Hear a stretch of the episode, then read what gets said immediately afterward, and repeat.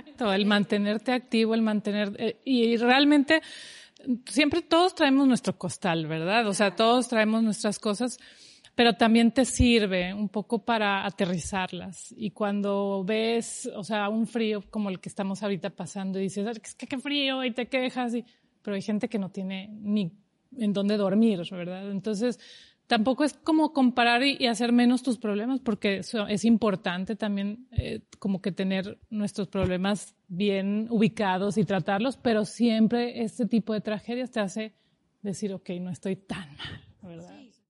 Hola, somos Eli, Fabi y Dianis. Bienvenidas a Las Chorchas. Un espacio de conversaciones sinceras y reales. Donde ponemos sobre la mesa temas con los que nos enfrentamos en diferentes etapas de la vida. Sin filtro, sin miedo, sin edición. Hola, hola, ¿cómo estamos, chorcheras? Muy bien, ya felices. Otro día aquí en, esas chorchas. En esta ocasión no, nos falta Fabi, nos hace falta, pero bueno, estamos Dianis y yo con una invitada muy especial que no queremos dejar de pasar esta oportunidad. Estamos con la doctora Cecilia Britton, la doctora Ceci, más conocida como la doctora Juguetes. Ella es cardióloga pediatra y realmente es una mujerona que necesitaba traer aquí con nosotros a platicar de tantas cosas que queremos hablar con ella, obviamente de las cardiopatías, estando en febrero, que es el mes, o ¿qué día es? ¿El 14? Pues sí, mes del amor y la amistad y mes de las cardiopatías congénitas, el mero día 14 de febrero. 14 de febrero, exactamente. Y ella, bueno, ahorita que nos va a platicar un poquito de todo, pero es que sí es algo como un tema importante, que en México nacen alrededor de 18 mil a 25 mil niños con cardiopatías congénitas. Y es la segunda causa de muerte de niños de 5 años para abajo, menores. Entonces sí es algo, una realidad que tenemos en México, que a muchos nos toca vivir y qué mejor llevar este proceso y acompañada de una gran doctora como es la doctora Ceci, porque realmente como le he dicho mucho antes de cámaras y de grabar y todo, que tiene un gran don, un don ella realmente humano, que no todo el mundo lo tiene, de cómo pues dar este tipo de diagnósticos. Entonces, realmente, y se lo he dicho mucho, ella realmente es una influencer de verdad. Digo, tiene que tratarlas como una rockstar. En vez de que le regalen a cantidad de gente allá afuera, ella sí cambia vidas. Realmente sí cambia vidas. Entonces, quédense con nosotros a esta chorcha deliciosa. Vamos a escucharla, a platicar un poquito, aparte como mujer en este pues todo en este rollo de los médicos y todo. Entonces queríamos como que esa plática contigo, o sea, sí, bienvenida. Muchas gracias, gracias Eli y Dianis. Siempre me echas muchas porras, así que feliz yo de verte, de, porque te sales del corazón y la recibo con mucho amor, porque siempre tienes una buena vibra hacia mí y lo agradezco un chorro, así que gracias por la invitación y sí, un chorro de qué platicar. Mucho. Un mes muy especial, así que pues a crear conciencia y a través de, de este programa, este podcast, llegar a muchísima gente. A muchísima gente. A ver, yo quiero saber para empezar, ¿por qué empezaste tú? ¿Por qué decidiste ser cardióloga así? Ay, esa es una buena pregunta. Fíjate que yo estaba entre trastornos alimenticios y cardiología pediátrica, o sea, nada que ver. Nada que ver. Y eh, cuando empecé un poquito a ya decidirme, después de pediatría, en cuál de estas dos áreas dedicarme, eh, me empecé a empapar de las dos. Entonces empecé a investigar y vi que para llegar a trastornos alimenticios, que es un área que me apasiona también muchísimo, porque hay mucho tema psicológico y es una realidad también que tenemos en nuestros adolescentes, en nuestros niños. Empecé a ver que eran cinco años y dije, no, hombre, yo ya no le voy a dedicar cinco años más. Dije, no, no, algo más rapidito. Dije, cardiología pediátrica y entonces me pegué mucho al sensei Yáñez, el doctor Jesús Manuel Yáñez Sánchez, y él me inspiró. Entonces se dio la oportunidad de que fuéramos juntos a unas jornadas a República Dominicana y estando allá dije, esto, o sea, y, estando en un cateterismo, yo dije, esto es lo que quiero hacer el resto de mi vida. Y bueno, se dio que estando allá era la convocatoria para aplicar a México, a la Ciudad de México, al Ignacio Chávez y mandé todo y pues empecé la, la residencia de cardiología pediátrica. Y cuando terminé los dos años de cardiología pediátrica me di cuenta que no era suficiente y empiezas a, ser como el, el, eterno residente porque te das cuenta que no estás preparado y te falta y te falta. Entonces hice un año de ecocardiografía, o sea, de todos los estudios que se hacen de ultrasonido del corazón. Y cuando terminé ecocardiografía quería hacer hemodinamia, que eran los cateterismos. Entonces hice dos años más y terminé haciendo los cinco años que no quería hacer. terminé haciéndolos, pero en cardiología pediátrica. Y regresé y empecé a trabajar con el doctor Yáñez. En, el dos, ya voy a cumplir siete años aquí en Monterrey, después de eso. Oye, Ceci, ¿y por qué, por qué doctora juguetes, verdad? Ahorita preguntábamos cómo fue que empezaron a decirte doctora juguetes. Bueno, el, parecido es, obvio. Es, obvio. Físicamente lo veían los niños, ah, la doctora juguetes. Sí, y tengo ahí, me regaló una, una de mis asistentes, una doctora juguetes así grandecita, entonces me ven los niños y es de que empiezan a hacer la relación. Pero también eh, les contaba hace ratito que de chiquita yo cuando iba con mi pediatra me regalaba un juguete siempre al final de la consulta. Entonces yo esperaba como ese momento mágico que no importaba si habían vacunas y eh, lo que fuera, pero al final esperabas ese momento. Y desde ahí, cuando empecé mi práctica, yo dije, quiero hacer eso. Entonces siempre trato de regalarles a los niños algún detalle. Antes de que se vayan, los despido con algún detalle, con un juguetito, una libretita o algo. Entonces, y eso es pues para los niños, pero ahorita este te estábamos digo preguntábamos antes de la chorcha y a mí me daba curiosidad saber, muchas veces al dar un diagnóstico así de difícil, ¿verdad? O sea, siento que que tienes que tener cierta sensibilidad, ¿no? O la forma de cómo hablarlo. Entonces, no sé si nos puedas platicar tu experiencia para hablar con las familias sea, ¿cómo se da un diagnóstico así? ¿Cómo vas acompañando a las familias en este proceso? Este, pues, que me, me puedo imaginar que, que, ha de ser difícil, ¿no? De entenderlo. Sí, Diana, fíjate que yo siempre les digo a los papás, y esta semana me ha cambiado un poquito también la perspectiva, porque siempre les digo que todo lo que está alrededor de un niño que tiene algo oncológico, neurológico o cardiológico, es súper vulnerable. Pero creo que ahora que lo vivo en mi familia, etcétera, un diagnóstico de salud, el que sea, el que sea, se vuelve un tema muy importante. Y uno, como tú dices, ¿cómo das la noticia? O sea, creo que siempre es anteponer la empatía, porque pues nosotros nos toca ser portavoces y a veces ir caminando con las familias en, un, en una sospecha, en un diagnóstico que ya se hace certero y luego en un plan, en un tratamiento, en una cirugía. Entonces, de nada más de darle el, como la, el banderazo inicial de hay algo, pues de ahí parten un chorro de cosas. Y la, las personas somos muy vulnerables cuando estamos del otro lado como pacientes. Me tocó esta semana hacerlo. Y te vuelves te, rindes. O sea, y no me refiero al, rendirte ante el perder, sino al dejarte ir y ser de esa persona. Te entregas en sus manos, ¿verdad? Y pones toda tu fe y pones todo en ese médico y ojalá te toque un médico bueno, buena persona, empezando por buena persona y después por un buen médico que te sepa guiar, orientar y que aunque sea un diagnóstico devastador, siempre te guíe en lo positivo porque lo negativo ya lo tenemos, ¿verdad? Entonces, eso es parte de lo que ahorita me ha caído mucho el 20 de mi práctica, el cómo tratar de ser empáticos, pero de corazón, ¿verdad?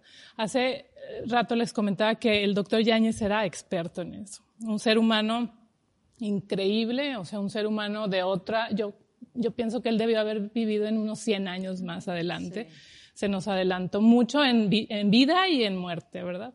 Eh, pero un ser humano que ese don lo tenía súper desarrollado. Y en varias ocasiones yo escuchaba ciertos comentarios que decían, es que no dice la verdad, no le dice la, la, verdad a los pacientes, y no creo que fuera así, al contrario, yo creo que él hacía ver la parte positiva dentro de todo lo negativo que había ante un diagnóstico, ante toda esta pues bola de nieve que se hace en torno a un niño con una cardiopatía.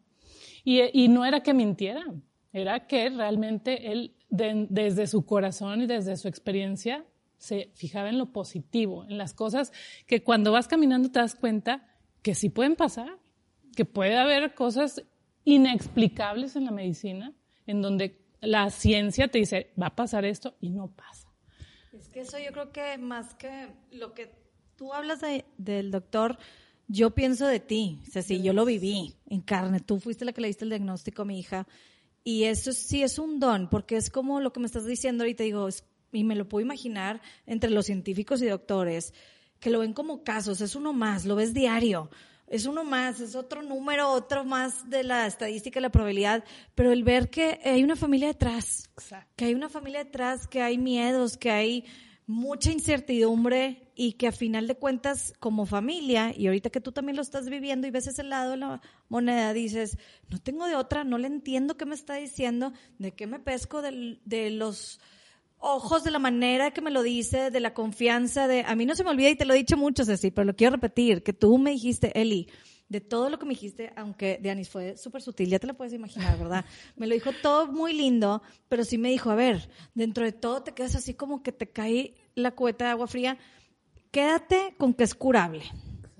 Entonces sí es un proceso, como dices, y sí son tiempos, y son cirugías, y son cosas, pero es curable. Y dije, yo de ahí me voy a quedar. Tiene razón. Como que al final de, de todo ya lo último que me dijo Ceci fue, a ver, tranquila, quédate con que es curable. Y yo sí, Sí, o sea, de ahí me agarro y de ahí me agarro y, y, sí es como muy muy importante y creo que es bueno mencionarlo para doctores que nos estén escuchando y hasta lo platicábamos ahorita, tienes también maestros, gente que tiene que dar algún diagnóstico de algo a nuestras familias, a nuestros seres queridos, de lo que sea, como dices, algo de salud o algo de otras cosas. Hay formas, para todo hay formas y es importante reconocerlo y esos doctores que critican esas cosas, al contrario, aprendan de gente esto o hasta que te toca, hasta que te toca aprendes ese lado, esa empatía, apenas viviéndola y cómo te acercan estas cosas a gente que pues hasta que lo vives lo entiendes como que al 100. Esa vulnerabilidad, esa que somos nada, que en un segundo...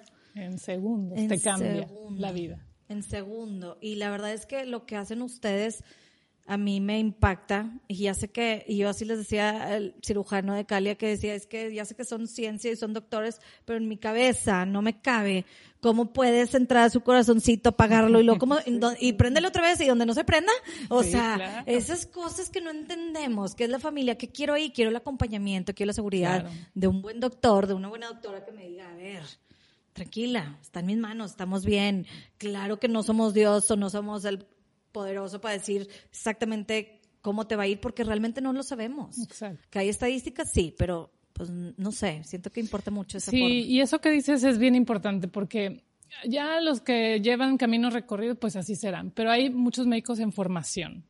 Y nosotros, por ejemplo, eh, en, en el hospital tenemos muchos estudiantes. Entonces, los libros que los lean, se los coman todo, pero lo que ven ahí, eso a nosotros como médicos te obliga a ser un buen médico, a ser un ser humano primero que un médico. Y el segundo, ser un ejemplo. O sea, no puedes estar hablando de dientes para afuera en una consulta con cinco o cuatro o tres estudiantes escuchando mentiras, ¿verdad? Entonces, eso que no viene en los libros, eso lo aprenden ahí en la consulta. A ser empáticos. Puede ser el, mejor, el de diez, ¿verdad? El que saca las mejores calificaciones, pero si no eres un buen médico, paciente, relación, eh, ponerte en, su lugar, en el lugar del paciente o de la familia, ni aunque saques 10, ¿verdad? Entonces, eso creo que es como que a donde más tenemos que empujar a los chavos que están para allá creciendo. Y que eso no se aprende en los libros, como dices, apenas en la vida, en la experiencia, el ver un ejemplo como tú lo viste con el doctor Yáñez, yo creo que definitivamente hace la diferencia. Exacto.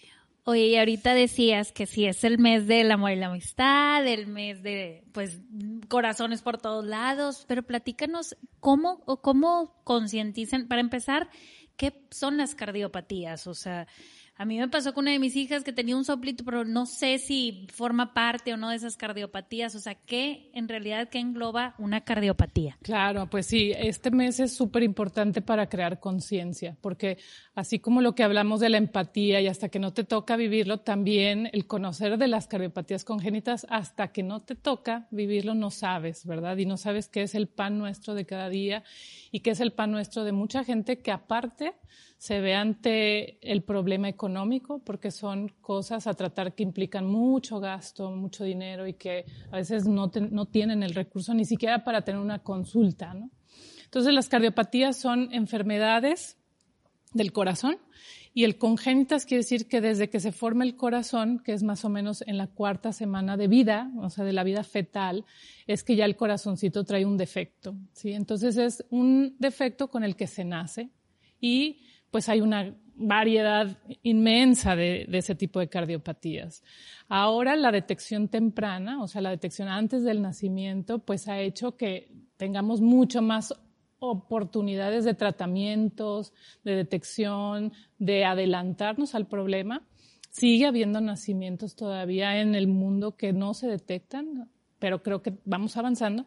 Y también vamos avanzando en, las posibilidades de ofrecer pues, tratamientos a esos niños que ya los diagnosticamos, ¿verdad? Entonces, de estos 25 mil, entre 18 y 25 mil, 25% van a ser niños que nacen con algo crítico, o sea, con una enfermedad que va a requerir algo en su primer año de vida. Esas son las cardiopatías críticas.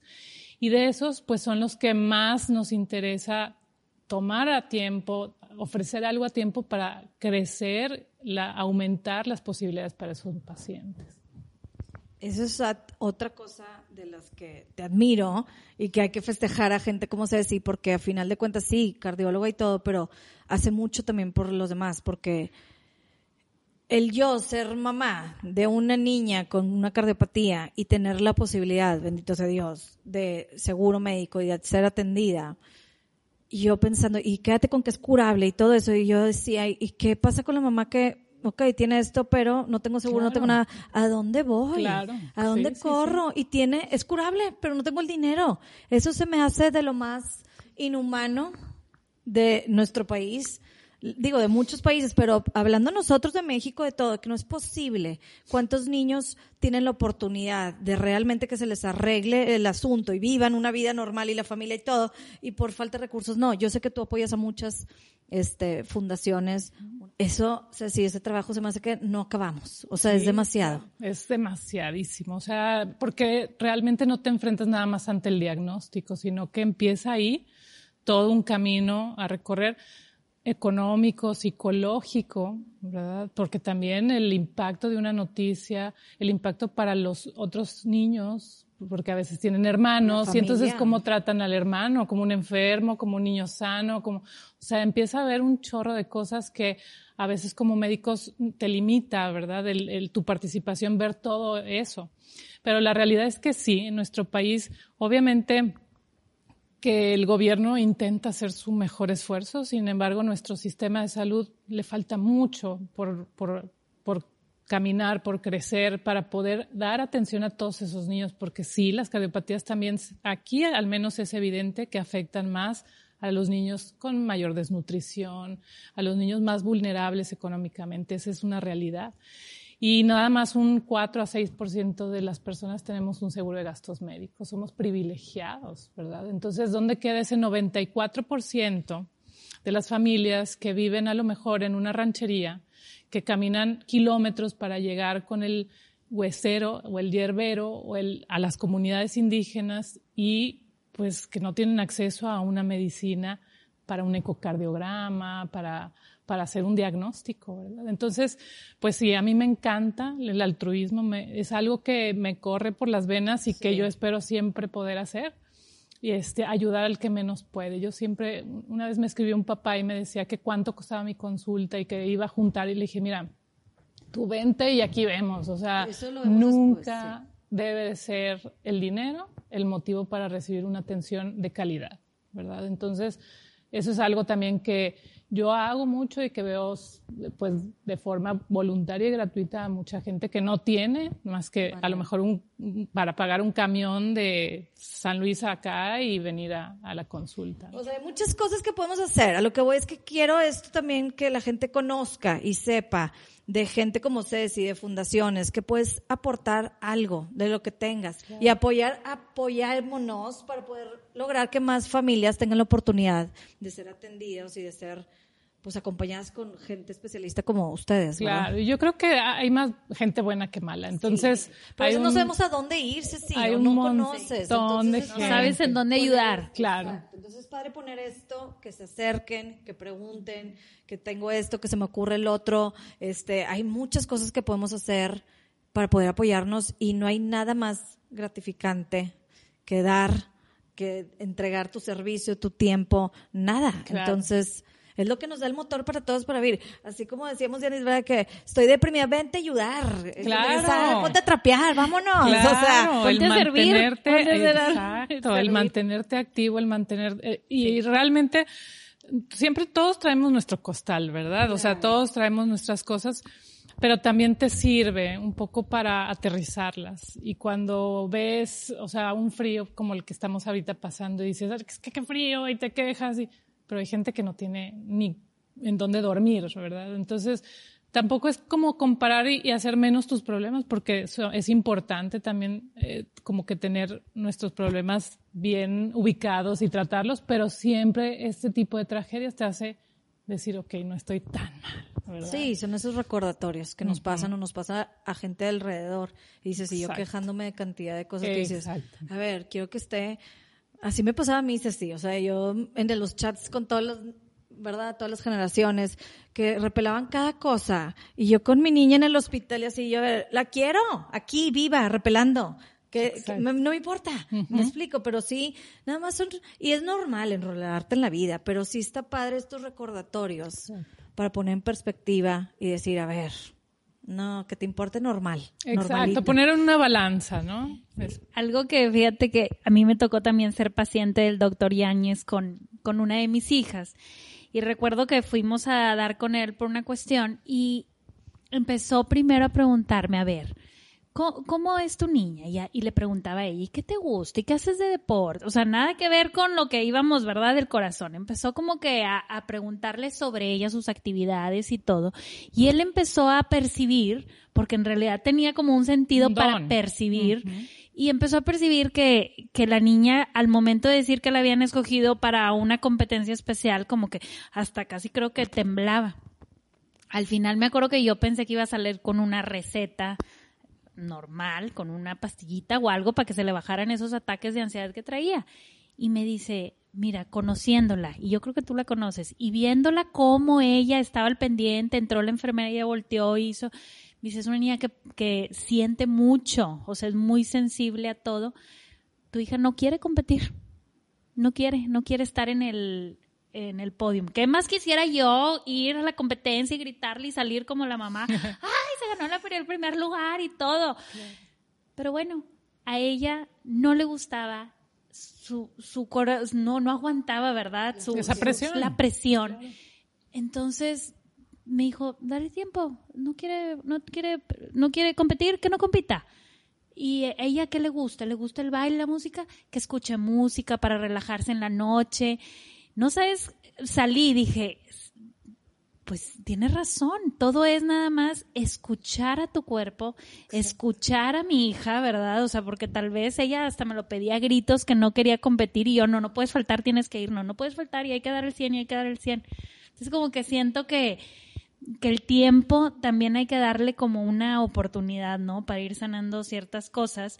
Y, y qué importante que el doctor en esta ocasión, pues me haya podido guiar a- a- en ese sentido, porque qué humildad de decir, ¿sabes qué? Hasta aquí llega mi capacidad. Claro. Y muchas veces hay doctores así, que, que dices tú, saben en dónde, hasta dónde llega su, su ¿cómo se dice? O sea, Sí, sus su estudios y de y ahí, su- híjole, te refieren a alguien más, ¿no? Claro, y, la, y lo que mencionas, o sea, el, lo más fácil para un médico es, bueno, pues que se tome este eh, relajante o este hasta de, antidepresivo, les dan a los niños, porque sales del problema, ¿verdad? Pero tú sales del problema y estás metiendo a la Otro criatura en un problema porque lo estás etiquetando con, un, con algo. Entonces, eso, o sea, el, porque eh, arriba del 95% de la práctica en cardiología pediátrica no son problemas del corazón.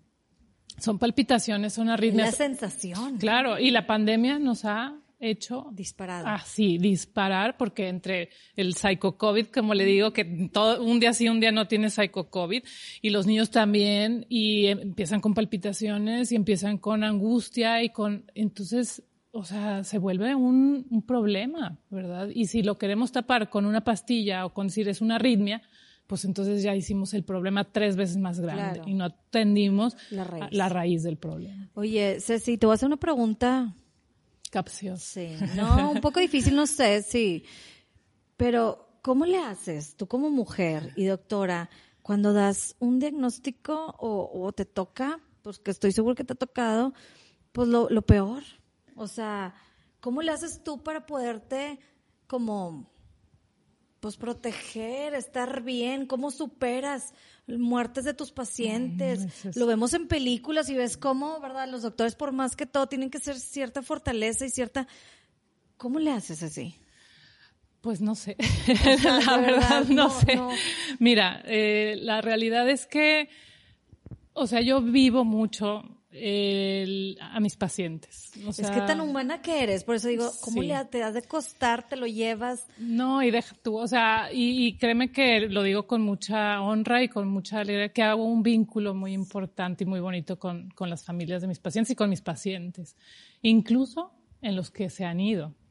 O sea, son pocos, y te puedo decir contados, a lo mejor las familias que aún que haya fallecido el bebé, no tengamos todavía contacto y tengamos como ese vínculo y esa, pues esa honrar la memoria de ese bebé, de un guerrero, ¿verdad?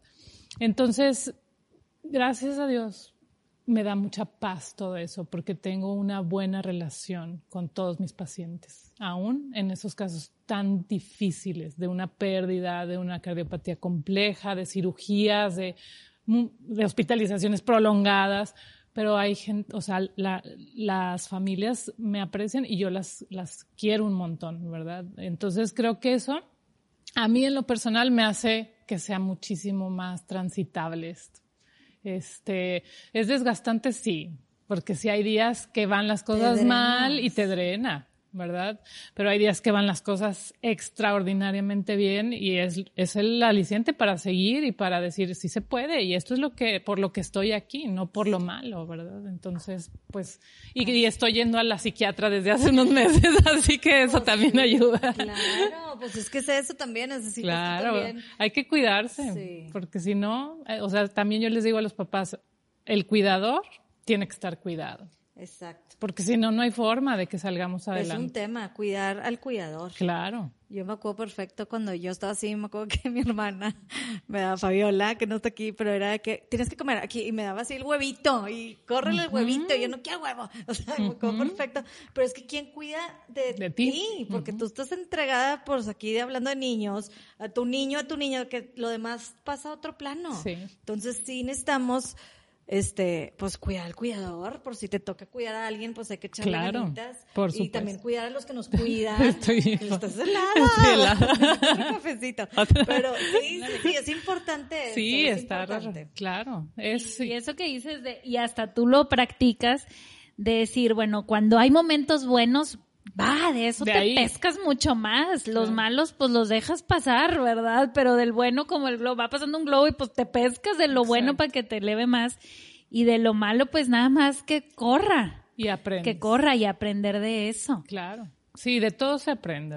Y, es, y, y finalmente eh, es una especialidad en la que te enfrentas con problemas, o sea, es, son enfermedades. Entonces, pues eso lo hace complejo pero es mucho más lo que se puede hacer positivo que lo que se devuelve negativo. Entonces, nos ha tocado de todo, ¿verdad? O sea, en esta vida hay gente muy buena, hay gente que no lo es tanto, pero de todo se aprende. Entonces, pues No, realmente estoy así, ah, es que yo la veo para arriba.